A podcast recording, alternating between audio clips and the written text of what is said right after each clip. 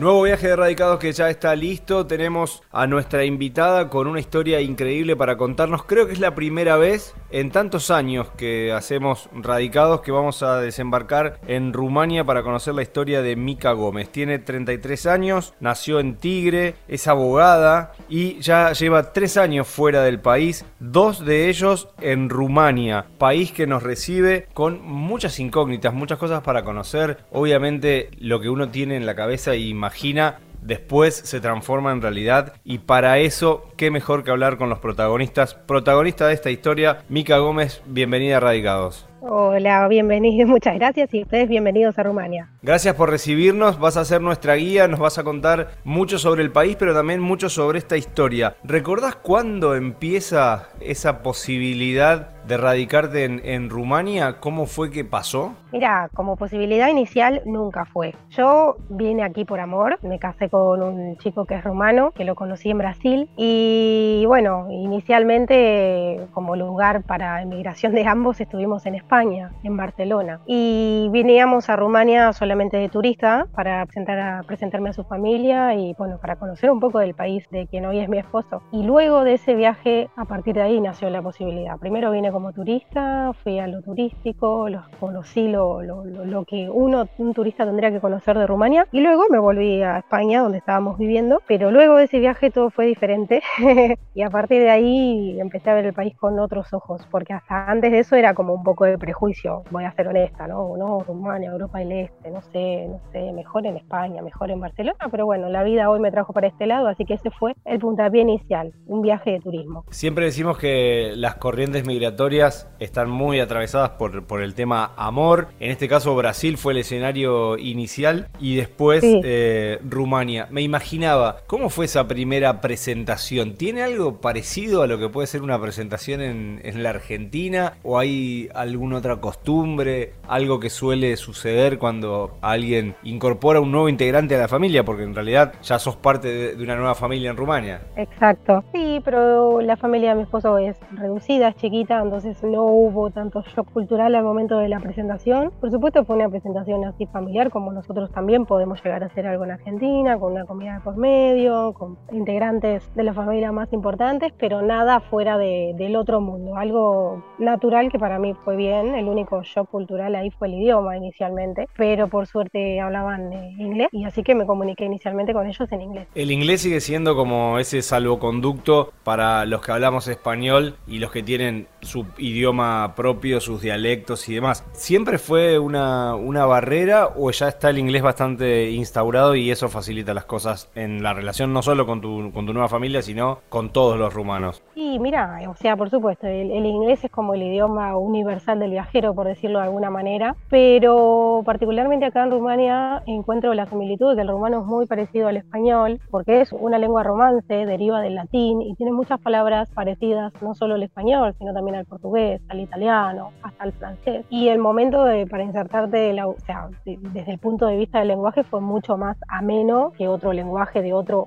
país, por ejemplo. Inicialmente, sí, el inglés fue el salvoconducto, hasta el día de hoy a veces también sigo hablando con ellos en inglés. Y bueno, acá en lo que es Rumania en general, observo que, que la gente en las ciudades turísticas habla inglés, así que está preparado para recibir el turismo. Sin embargo, el español no se queda atrás porque al ser muy parecido al rumano, sucede que, mm, que muchas mujeres de aquí hablan español porque pasan las telenovelas de Latinoamérica y las pasan con el audio original de nosotros y solo lo ven subtitulado. Así que ellas aprenden así español. Mucha gente aquí, mujeres, hablan español muy bien sin haber ido a la escuela a estudiar español, por decirlo así. Claro, producto de la, de la globalización, venimos también importando y exportando cultura. Contanos un poquito acerca de la región donde estás radicada hoy en, en Rumania, cómo se divide, si, si por estados, si por provincias, si, si por zonas o regiones, y, y, cómo es esa ciudad en la que hoy eh, decidís vivir. Bueno, hoy estamos acá en la ciudad de Ploiești. Esto es más o menos a 54 o 56 kilómetros de la capital de Rumania, Que es Bucarest. La región donde estoy viviendo se llama Praova, se divide por regiones, o sea, no por municipios, y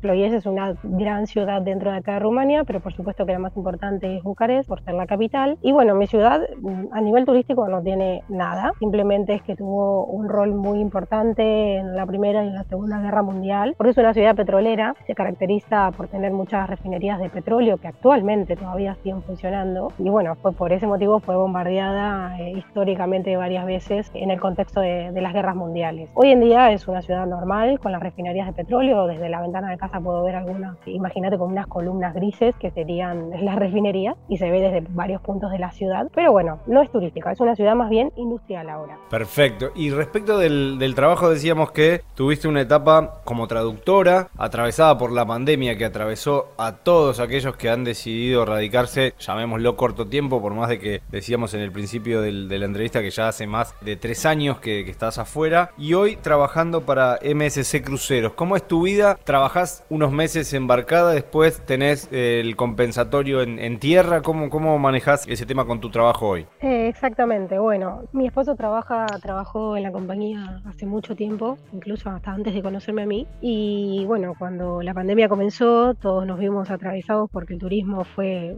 una de las industrias más afectadas y por supuesto la industria naviera de cruceros también. Así que pararon los cruceros año, año y medio. Y bueno, en ese contexto nosotros tuvimos que, estábamos en Barcelona, tuvimos que venir a Rumania, encima nos casamos en el medio de la pandemia, que también fue toda una, una historia muy loca, pero más allá de eso, en cuanto al, a la óptica laboral, nosotros tuvimos que buscar otros trabajos aquí porque los, los cruceros era toda una incertidumbre y no se sabía cuándo iba a volver a retomar la industria, así que estuve trabajando. Él eh, como, como soporte IT, porque habla portugués también, además de español e inglés, en esos idiomas, además del rumano, y yo estuve trabajando con el inglés de inglés a español. Estuve más que nada haciendo una especie de traducciones para un sitio web eh, de aquí de Rumania que habla todo de tecnologías, es como que hace tutoriales de tecnologías online y yo me encargaba de la parte de eh, adecuar esas palabras al español, no solo la, la traducción exacta, ¿no? Sin, porque eso se puede hacer con un traductor, con un traductor de Google, por decirlo así, sino más que nada darle el sentido y el contexto adecuado a lo que se quería decir y entender. Así que estuvimos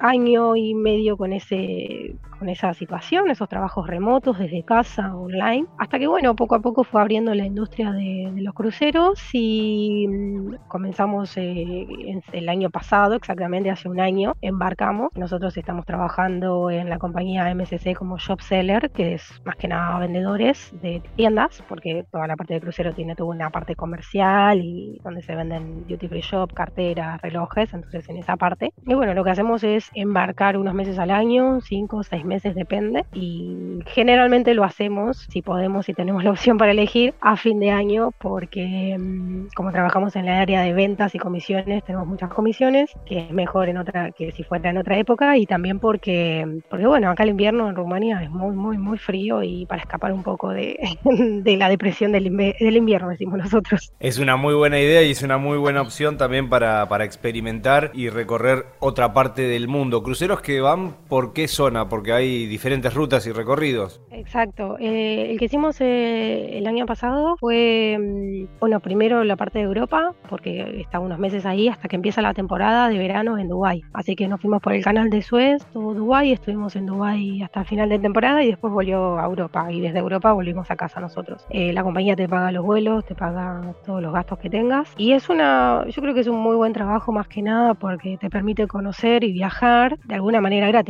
Sin tener que poner plata para vuelos de tu bolsillo y demás. La vida en crucero no es fácil, pero bueno, es trabajar al mismo momento que conoces y viajas y no pagas alojamiento y no pagas comida, entonces significa un, una buena oportunidad o tiempo para ahorrar dinero si es que hay alguien que anda buscando ahorrar dinero un tiempo en su vida. Lo malo de eso es que trabajas a veces muchas horas al día y trabajas todos los días de tu vida, no existen sábados y domingos, depende del itinerario tenés mayor o menos carga horaria porque en los puertos no se puede abrir las tiendas generalmente, eh, así que depende de eso también es cuánto sea tu horario de trabajo en, en los barcos. Así que ese fue el itinerario que hicimos hasta ahora y bueno, estamos pensando en volver a embarcar y creemos que vamos a ir para Sudamérica. Todavía no tenemos nada confirmado aún. Sería una, una buena oportunidad también para volver a la Argentina. ¿En estos tres años has venido a la Argentina? ¿Te has tomado vacaciones también por acá? ¿O se dificulta por, por la distancia. No, exactamente, lo dijiste de manera más correcta posible. Sería una muy buena oportunidad para volver a Argentina. Por supuesto que siempre estuvo la posibilidad de, ir, venir, pero bueno, nosotros no tenemos vuelo directo desde Rumania a Argentina, nos tenemos que ir o a Estambul o a cualquier lugar de Europa, que hay muchísimas conexiones, gracias a Dios, en Francia, en España, en Italia. Pero bueno, los pasajes han sido costosos y con todo este, este tema de la pandemia, las restricciones y demás, se ha complicado nosotros para ir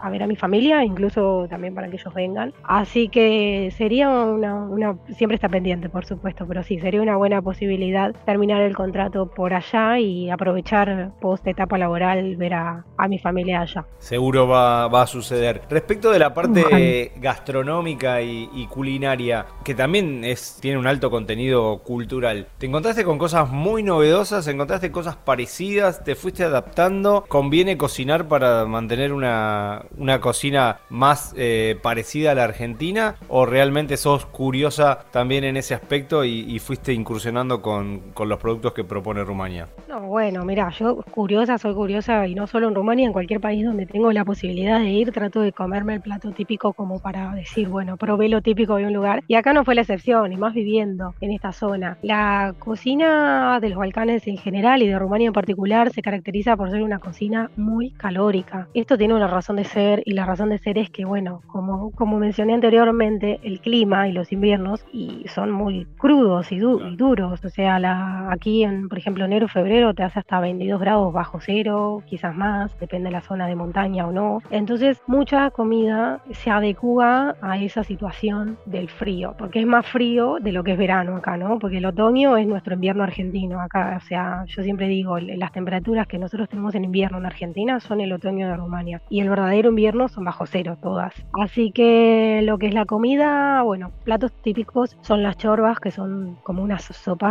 muy calientes que tienen muchos ingredientes. Pueden ser de carne de, cerdo, que aquí se come mucho, también de carne de vaca, de, distintos tipos de carnes, de pollo también puede ser. Y bueno, son sopas especiales, por ejemplo, con pollo, vegetales, con muchas cosas. Sopas con de todo, las digo yo.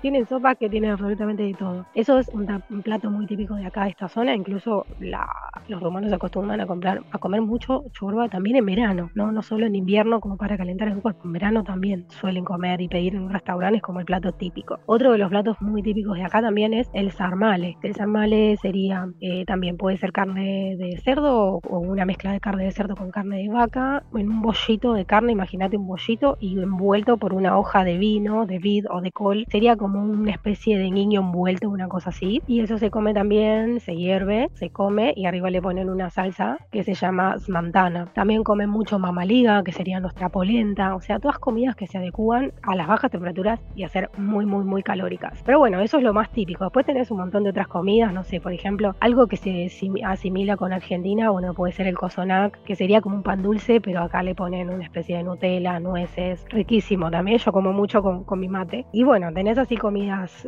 que son las más típicas de, de acá. Y bueno, tratamos, yo por supuesto me adecué. Al principio fue como un show cultural, tipo comer algo caliente en verano, pero nosotros con el mate somos exactamente iguales, o sea, tomamos mate en verano, en invierno, no importa la temperatura, así que esto fue un poco también la, adecuación y por supuesto que yo acá cuando puedo me mando empanadas, así que todos comen empanadas, tengo mi dulce de leche, mi mate, así que es, es un poco de, insertar las dos, las dos facetas, la argentina y la rumana. Mica, vemos que sos bastante activa en, en redes sociales, que has cosechado un montón de seguidores. Imaginamos que gente con las mismas curiosidades que nosotros también preguntándote acerca de si recomendás esta experiencia de vivir en otro país. Imagino que también te preguntarán por, por Rumania en, en particular. ¿Sos de aquellas que realmente recomiendan esta experiencia o que ponen ahí alguna especie de alerta y siempre aclaran que depende obviamente de la personalidad, de lo que uno busca, de lo que uno quiere hacer y de si se siente también acompañado o no para hacerlo, ¿no?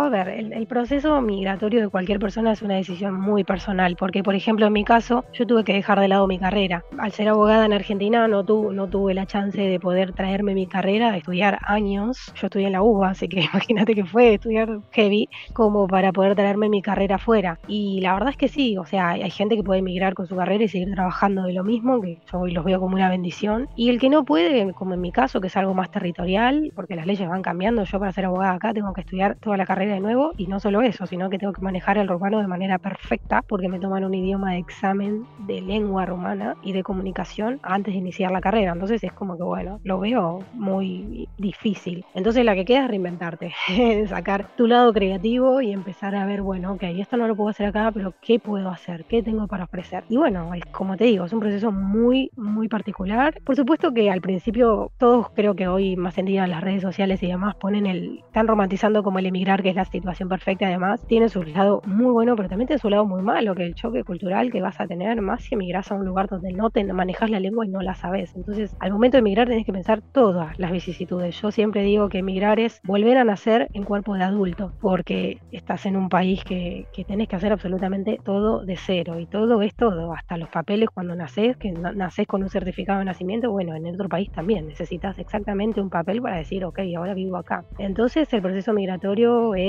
un proceso de autoconocimiento muy interno. Como recomendar, sí, a ver, el que tiene un poco de ganas, yo sí lo recomiendo. Es una experiencia muy distinta a la que hasta antes has vivido, pero tenés que estar preparado que si sos una persona muy estructurada, planificada, vas a tener que estar preparado para la espontaneidad, para ser flexible, para adaptarte. Si podés con todo eso, vas a poder eh, insertarte en cualquier lado. Por supuesto que el plus del idioma, si te vas a España, no es lo mismo que aquí en Rumania o en Alemania o donde fuere, que no es el mismo idioma. El idioma es muy importante para todo, desde hacer un trámite hasta llegar al aeropuerto, hasta preguntar a dónde ir a un lugar. Así que no es imposible para nada, pero, pero bueno, es, un proceso muy, muy gratificante porque a mí, por ejemplo, que ya han pasado algunos años, miro para atrás y digo, wow, mira lo que fui capaz de hacer sola. Y la verdad es que decís, bueno, qué huevos que tuve al hacer esto, al poder, al ir, venir, a insertarme. Cuando empecé a trabajar acá fue como, no lo podía creer, es como, wow, mira hasta dónde llegué. Pero sí, está bueno, como recomendar a alguien que tiene ganas, lo recomiendo, pero siempre y cuando teniendo en cuenta que nada, siempre hay un,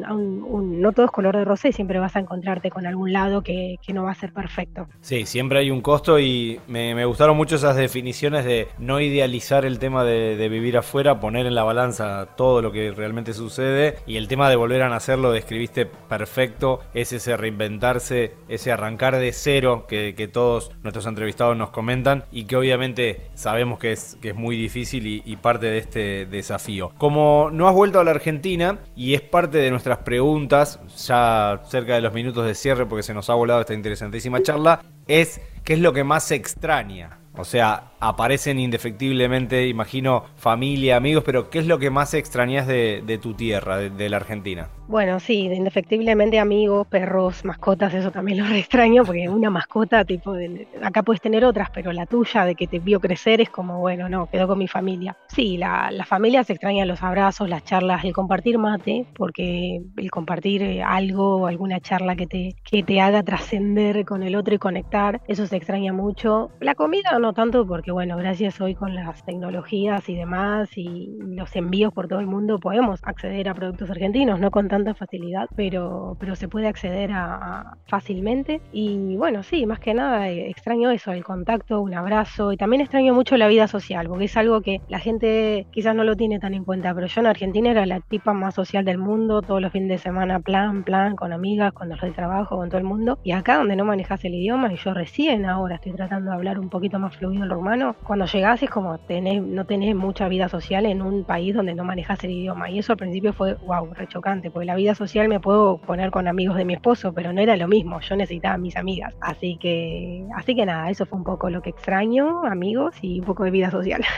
Bueno, no, es, no es poca cosa y, obviamente se te escucha con, mucha energía y, de ir para adelante siempre viviendo esta experiencia full. Así que para nosotros un placer tenerte en, en el programa. Más allá de los embajadores eh, históricos, ¿qué, ¿qué conocen de la Argentina en Rumania?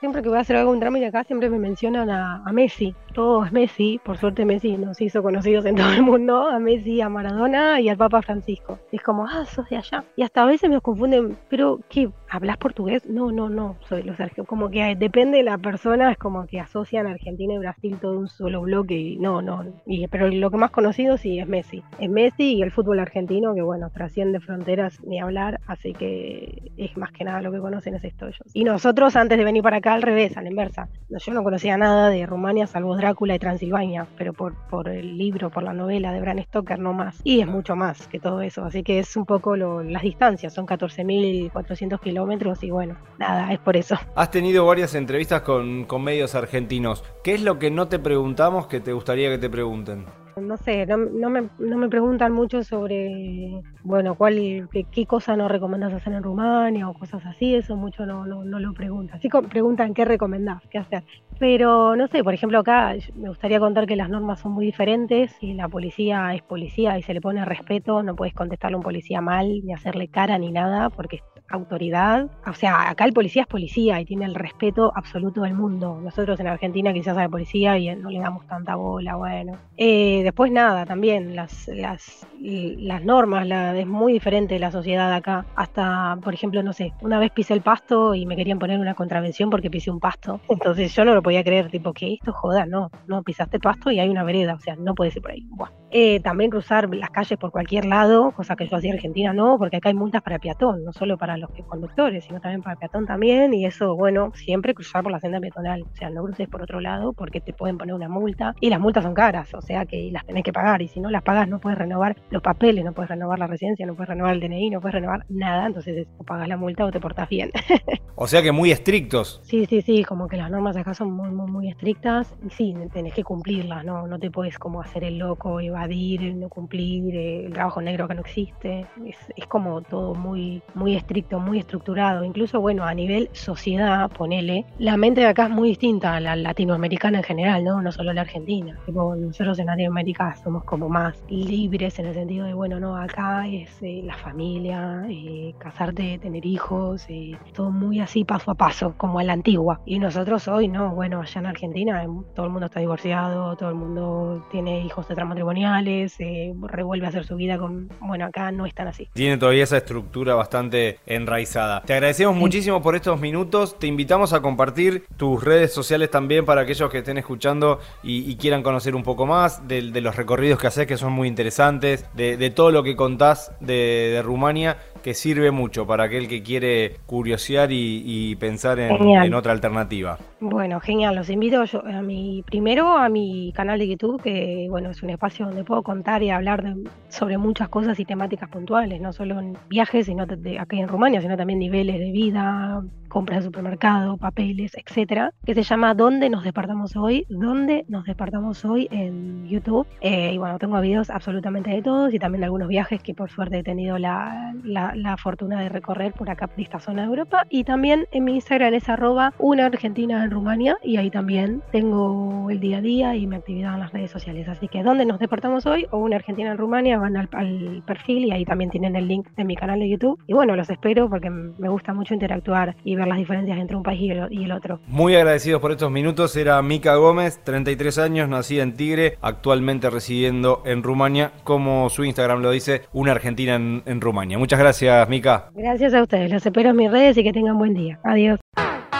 Si disfrutaste del viaje, muy pronto nos volvemos a encontrar con un nuevo destino para seguir conociendo el mundo y saber cómo viven los argentinos más allá de las fronteras. Viajo todo el tiempo a muchos lados. Viajo sin saber a dónde voy. No sé bien dónde queda mi casa. No sé cómo estoy si no me voy.